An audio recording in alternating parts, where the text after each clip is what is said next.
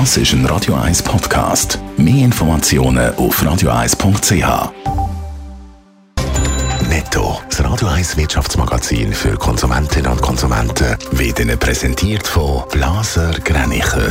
Vertrauensvolle Beratung und Verkauf von Immobilien blasergreinicher.ch Adrian Sutter. Die Zahl der Arbeitslosen ist im letzten Monat wieder zurückgegangen. Der Staatssekretär für Wirtschaft meldet 88.000 Arbeitslose. Das bedeutet, dass die Arbeitslosenquote im Vergleich zum Vormonat von 2 auf 1,9 Prozent gesunken ist. Wer in die Sommerferien über den Flughafen Zürich reist, muss mit längeren Wartezeiten rechnen. Der Personalmangel beim Sicherheitspersonal kann nicht so schnell behoben werden. An Spitzentagen raten der Flughafenpassagier drei Stunden vor Abflug schon am Flughafen zu. Künftig müssen bei Zugverspätungen oder Ausfällen in der EU bei außergewöhnlichen Umständen keine Entschädigungen mehr gezahlt werden. Das heisst zum Beispiel bei extremen Wetterbedingungen, Sabotageakt oder wenn Menschen zu näher gleich stehen. Wenn aber gestreikt wird, dann gibt es für Kundinnen und Kunden weiter eine Entschädigung.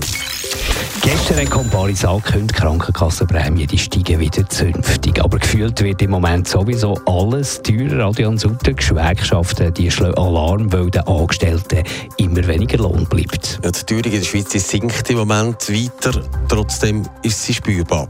Der Schweizer Gewerkschaftsbund hat nachgerechnet aufgezeigt, wer gut 6'500 Franken verdient, der hat jetzt im Jahr gut 2'000 Franken weniger Geld zur Verfügung.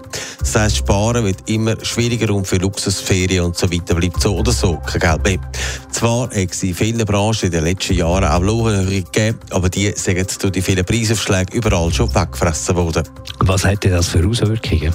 Ja, wenn den Leuten weniger Geld bleibt zum Leben, dann gehen sie ja weniger aus. Gerade bei Ferien zum Beispiel, aber auch in anderen Branchen wird gespart. Es werden weniger Kleider gekauft, beim Posten wird genauer angeschaut.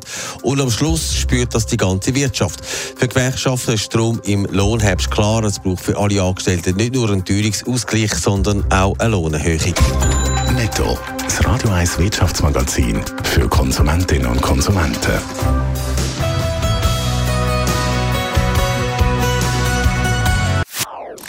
Das ist ein Radio 1 Podcast. Mehr Informationen auf radio1.ch.